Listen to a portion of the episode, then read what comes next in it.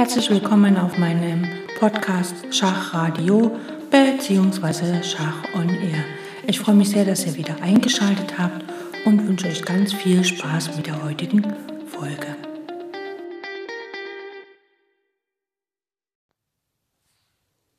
Heute schauen wir uns an, wie der König gegen einen isolierten Bauern kämpfen kann, beziehungsweise gegen einen Freibauern.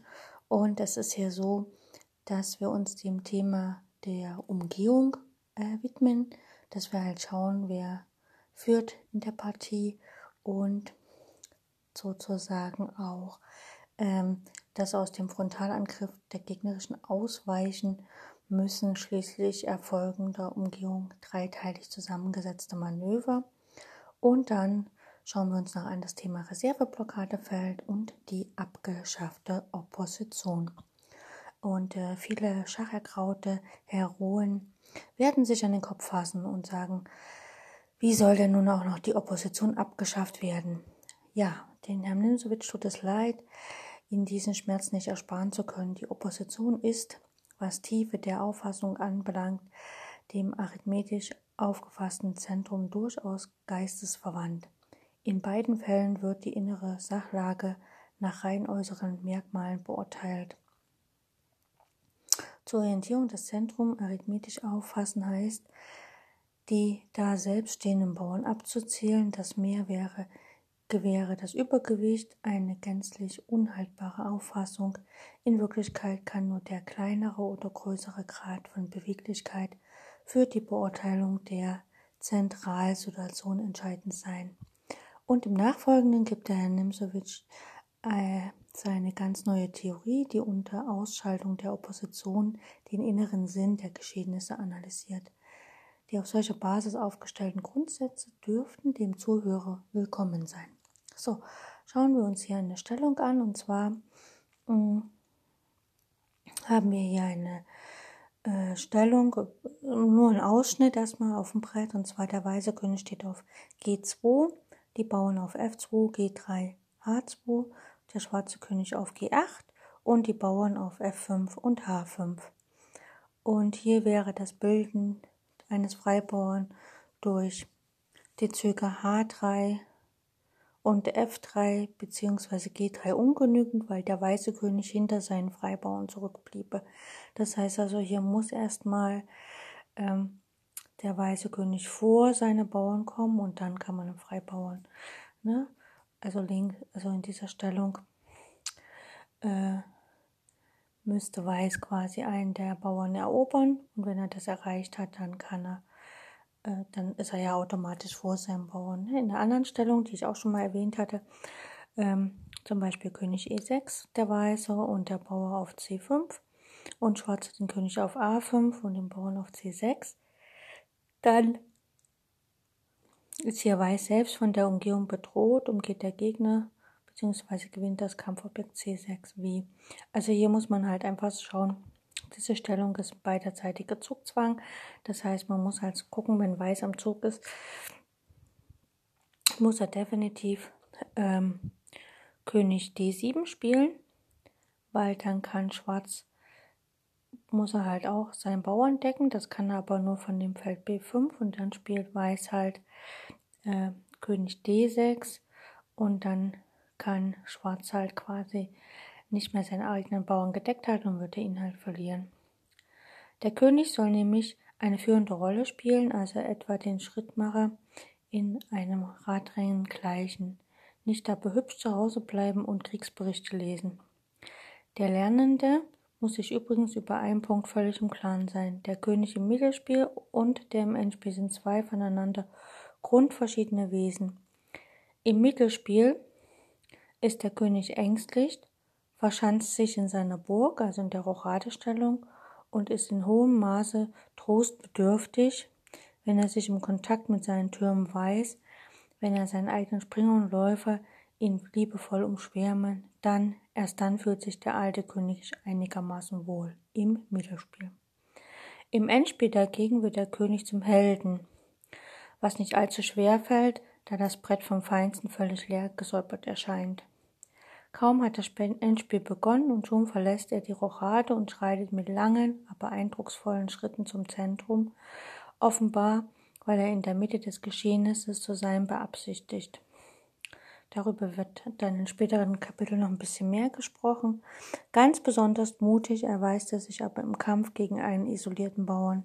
Dieser Kampf wird eingeleitet durch einen Frontalangriff, also etwa wenn Weiß den König F4 und Bauer äh, Schwarz äh, ja, wenn Weiß den König auf F4 hat und schwarzen Bauern auf F5, dann steht ja der weiße König direkt vor dem schwarzen Bauern.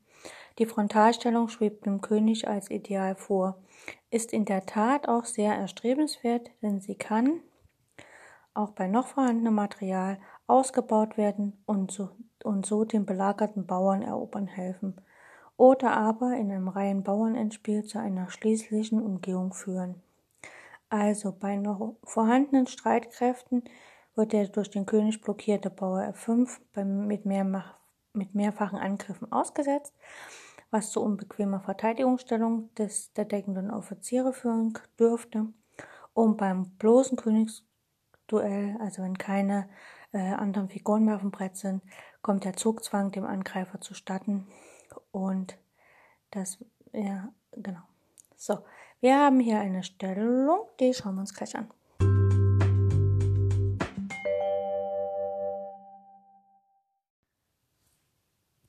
Also folgende Stellung ist auf dem Brett. Wir haben, wie vorhin schon, der König auf G2, der weiße Läufer auf F2 und es gibt noch Bauern auf, äh, der weiße Läufer auf F1, Bauer F2, G3 und H2 und Schwarz hat auch wie vorhin schon den König auf G8, ein Bauern auf F5 und ein Bauern auf H5 sowie ein Läufer auf F7, also zwei, weiß, zwei weißfeldrige Läufer. Und hier möchte natürlich Weiß ähm, sozusagen ähm, mit seinem König vor die Bauern, vor seine eigenen Bauern kommen. Dann kann er nämlich einen der beiden schwarzen Bauern erobern und dann äh, kann er gucken, wie er weiterkommt. Also los geht's mit König F3. Er versucht vor die Bauern zu kommen. Schwarz versucht das zu verhindern mit König G7 und Weiß spielt König F4. Die Idealstellung. Ne? Er steht jetzt direkt vor einem potenziellen Freibauern vom Gegner und Schwarz spielt König F6. Jetzt sehen wir König F6. Das ist ein schwarzes Feld. Die Könige stehen auf schwarzen Feldern. Den können die Läufer nichts anhaben. Und jetzt folgt Läufer D3. Und nach Läufer E6. Äh, und jetzt sehen wir den Unterschied, den Wertunterschied zwischen dem aktiven Läufer D3, der kann aktiv immer spielen, hat der quasi drei Felder zur Verfügung. Der Läufer E6 hat nur zwei Verfügung und dem passiven an F5 geketteten Läufer E6 fällt nicht unbedeutend ins Gewicht. Und in einem ähm, späteren Kapitel wird es dann nochmal genauer erläutert, aber hier sehen wir schon, der Läufer, wie gesagt, auf D3 ist halt einfach aktiver. Ne? Er kann ja auch mal die, den Angriff auf diesen Bauern verlassen. Also er kann zum Beispiel nach E2 gehen, den anderen Bauern angreifen und so weiter, muss der König rübergehen und so weiter. Ja, also das ist äh, schon sehr bedeutend. Jetzt nehmen wir nochmal an dieser Stellung den Läuf, die Läufer wieder vom Brett. Also wir haben nur den König auf G2, dem Weißen und dem Weißen Bauern auf F2, G3 und H3 und Schwarz hat den König auf G8 und seine beiden Bauern auf F5 und H5, also ohne die Läufer. Und das äh, schauen wir uns an. Also Weiß spielt hier König F3, König G7 von Schwarz, König F4, König F6. So, jetzt äh, kann natürlich ähm, Weiß hat keinen Läufer, Schwarz kann. Das heißt also, Schwarz hat keine Möglichkeiten, äh, Tempi zu verlieren oder zu gewinnen, indem er seinen Läufer hin und her setzt, weil er ja keinen Läufer hat. Und hier leitet halt Schwarz ähm, erstmal eine Blockade ein. Er möchte nicht, dass der H-Bauer sich bewegen kann, spielt also H4. Und jetzt ist, hat Schwarz ein Dilemma. Er kann natürlich nicht einfach hier mit seinem König weggehen, denn dann fallen, also er, er muss nahezu nach G6 gehen, denn sonst spielt Weiß König G5 und gewinnt einen der Bauer, also König G6 von Schwarz. Und jetzt kommt halt äh, die sogenannte Umgehung, weil äh, der schwarze König kann den Bauern auf F5 nur vom Feld F6 und G6 ausdecken. Und er steht jetzt auf G6, also das nächste Feld, wo er entdecken könnte, wäre F6. Und dem, das nutzt Weiß aus, indem man einfach König E5 spielt. Der umgeht quasi äh, sozusagen, er macht eine weiße Umgehung. Und dann kann Schwarz den Bauern nicht mehr halten. Also er muss jetzt mit dem König weggehen. Der Bauer wird geschlagen und der F-Bauer macht das Rennen. Also der Frontalangriff hat sich also zu einem Umgehungsangriff entwickelt, ein Fortschritt, denn Umgehung ist ja, wie wir wissen, die stärkste Form des Angreifs in ansteigender Linie, Frontal, Seiten oder Umgehungsangriff. Dass die Umgehung, Umgehung im Endspiel sehr stark sein, äh, davon überzeugen uns jetzt noch zwei weitere Beispiele.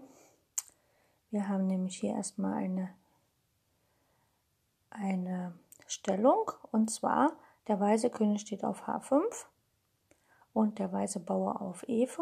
Schwarz hat den König auf F7 und ein Bauern auf E6. Weiß ist hier am Zug und Weiß möchte jetzt natürlich nicht äh, König ähm, G5 spielen, weil dann kommt nur König G7 und Schwarz hat die Opposition, das wollen wir hier nicht, sondern Weiß spielt einfach König H6. Er umgeht quasi all die wichtigen Felder und sein Ziel ist es halt auf eins der Schlüsselfelder zu kommen, nämlich G bzw. F6. Also König H6, Schwarz spielt König F8 und jetzt spielt Weiß König G6, steht quasi auf einem der Schlüsselfelder, König E7 und jetzt kommt König G7. Jetzt muss Schwarz äh, praktisch die Felder F7 und F6 für den weißen König freigeben, spielt für mich König E8 und hier spielt Weiß König F6. Ne, greift den Bauern an, Schwarz muss den Bauern decken und dann spielt Weiß König F7 und äh, man beachte einfach, dass der weiße König so ein bisschen so wie im Zickzack sich so an den Bauern herangeschlichen hat oder äh, nimm so mit nennen das so eine schraubenähnliche Annäherung des weißen Königs, äh, da er ja mit Zugzwang arbeitet. Und dann noch eine andere Stellung. Wir haben den weißen König, habe ich vorhin schon erwähnt, auf E6 und den Bauern auf C5 und Schwarz hat seinen König auf A5 und den Bauern auf C6 und hier ist Weiß am Zug, das hatte ich vorhin schon gesagt. König D6 funktioniert nicht, weil dann kommt von Schwarz König B5 und dann ist Weiß ein Zugzwang, muss seinen Bauern verlassen, sondern Weiß muss hier in der Ausgangsstellung König D7 spielen. Er muss ja seinen Bauern im Moment nicht decken. Und dann muss Schwarz halt mit König B5 beantworten und dann kommt König D6, beiderseitiger Zugzwang. Schwarz ist am Zug und hat wahrscheinlich dann das Nachsehen. Ne? Genau, das heißt also hier in dieser Stellung, ähm, in der Ausgangsstellung, ist er, gewinnt der, der am Zug ist. Wäre Schwarz am Zug, könnte er König B5 spielen. Ne? Gut, noch eine andere Stellung, kommt gleich.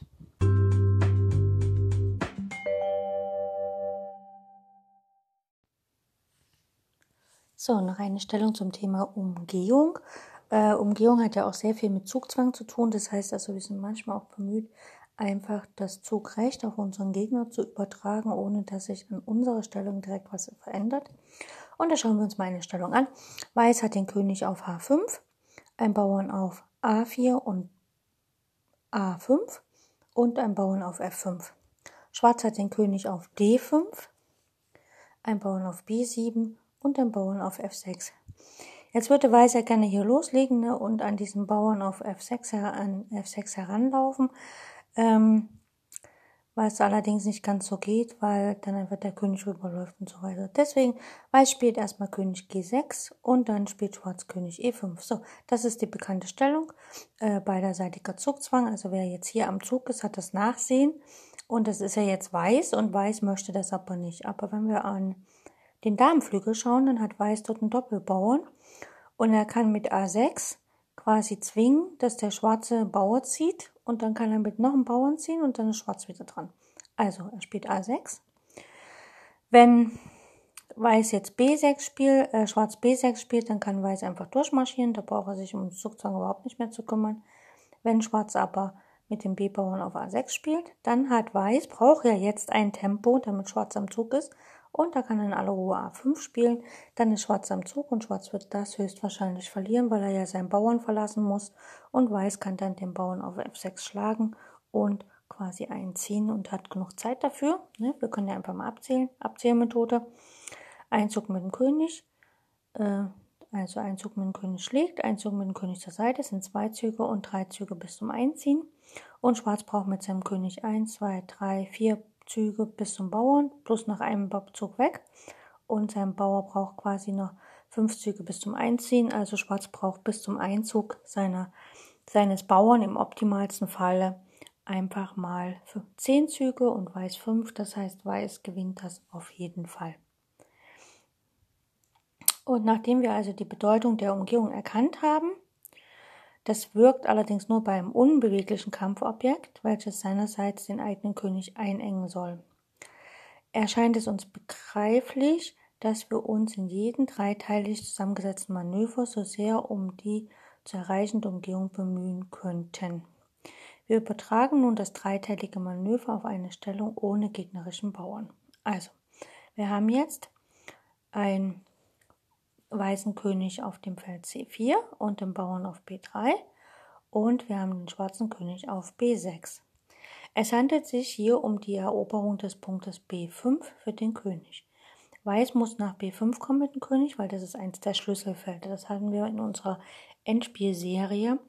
Also ich habe eine ganz lange Serie hier auf dem Schachradio Schach und R gemacht bezüglich Endspiele und da wissen wir, die Schlüsselfelder von den Bauern, die noch vor der Bretthälfte stehen, also die noch praktisch, solange die weißen Bauern noch auf der zweiten, dritten, vierten Reihe stehen, dann ist das Schlüsselfeld quasi, ähm, gibt es Schlüsselfelder für diesen Bauern und die Bauern, und die sind aber ein Feld weiter vor dem Bauern. Also sozusagen von den Bauern B3 sind die Schlüsselfelder A5, B5 und C5 und da will der weiße König hin und deswegen ist es hier äh, der, das Feld B5, was für den König wichtig ist. Und warum gerade B5?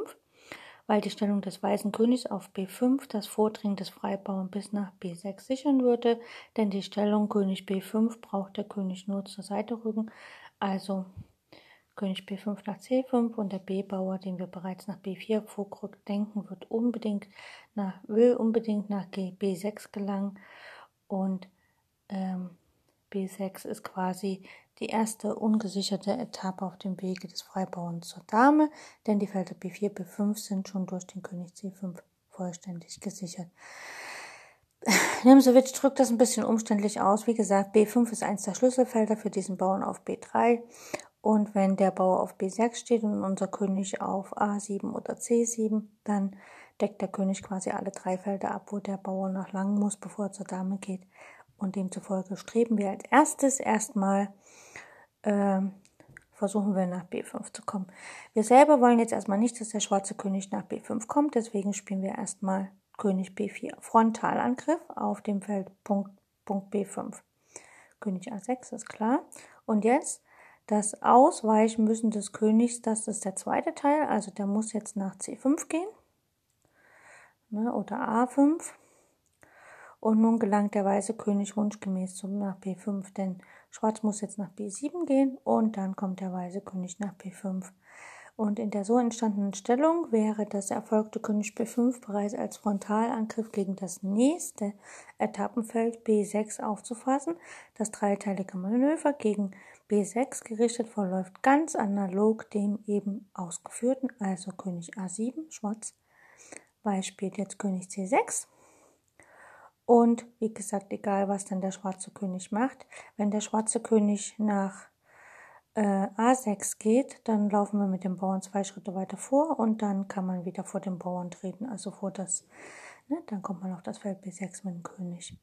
Noch leichter ist die Anwendung der gezeigten Denkmethode für den Verteidiger. Äh, wir schauen uns das gleich an.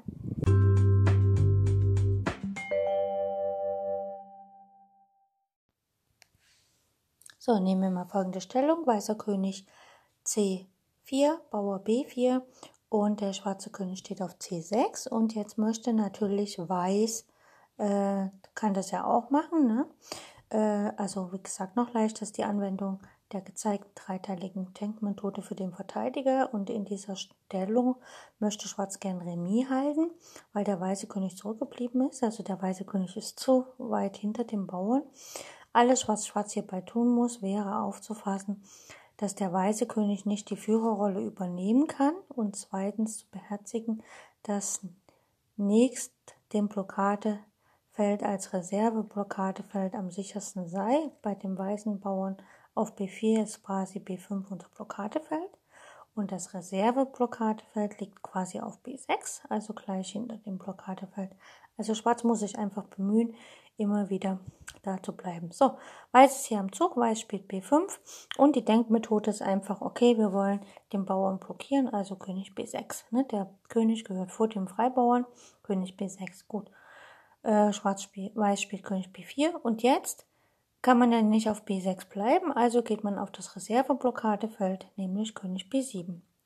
Weiß spielt König C5, versucht sein Glück und was wir jetzt machen, ist nicht nach B8 zu gehen, sondern wir gehen in Opposition König C7. Ganz einfach, wir bleiben vor dem König, denn wir wollen nicht, dass der König das Feld B6 erreicht. Wir wollen das Blockadefeld weiter kontrollieren und das ist das Feld äh, B6. Also wollen wir verhindern, dass der weiße König dahin gehen kann und das geht am besten mit Opposition. Ne? Also König A7 würde zwar auch noch B6 kontrollieren, wäre aber blöde, weil dann einfach der König der Weiße nach C6 kann und danach müsste man das Blockadefeld verlassen. Also König C7. Weiß spielt B6 und wieder blockieren König B7. Weiß spielt König B5, Schwarz geht auf das Reserveblockadefeld B8, König C6 und jetzt blockieren wir wieder, also blockieren nicht, sondern gehen in Opposition König C8 und nach B7 blockieren wir wieder auf B8 und nach König B6 ist es da äh, sogar schon Remis, weil es Patt ist. Um Missverständnissen vorzubeugen, müssen wir ausdrücklich betonen, dass der Punkt B8 nur bei der Stellung des weißen Bauern auf B6 zum Reservefeld avanciert und ebenso der Punkt B7 bei weißen Bauern auf B5. Wenn jetzt zum Beispiel Weiß König C5, Bauer B5 und Schwarz König B7, dann wäre König B8 entsetzlich, weil dies dem feindlichen König das ganze Terrain überlassen würde und ihm so die Gelegenheit gebe, die Führerrolle zu ergreifen. Also darf man da nicht, äh, wenn der Bauer auf B5 steht, schon mit König B8 spielen, ne, weil dann spielt Weiß einfach König B6 und würde halt gewinnen, sondern wir müssen dann gucken, dass er halt wirklich, dass quasi der weiße König nicht auf das Blockadefeld gehen kann. Ne?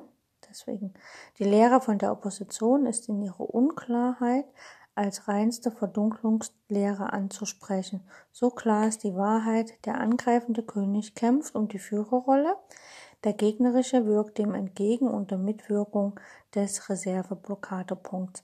Also Nimsewitsch ähm, spricht ein bisschen gegen die Regel der Opposition, was wir in Endspielen kennengelernt haben, was halt wahrscheinlich modernere Auffassung ist.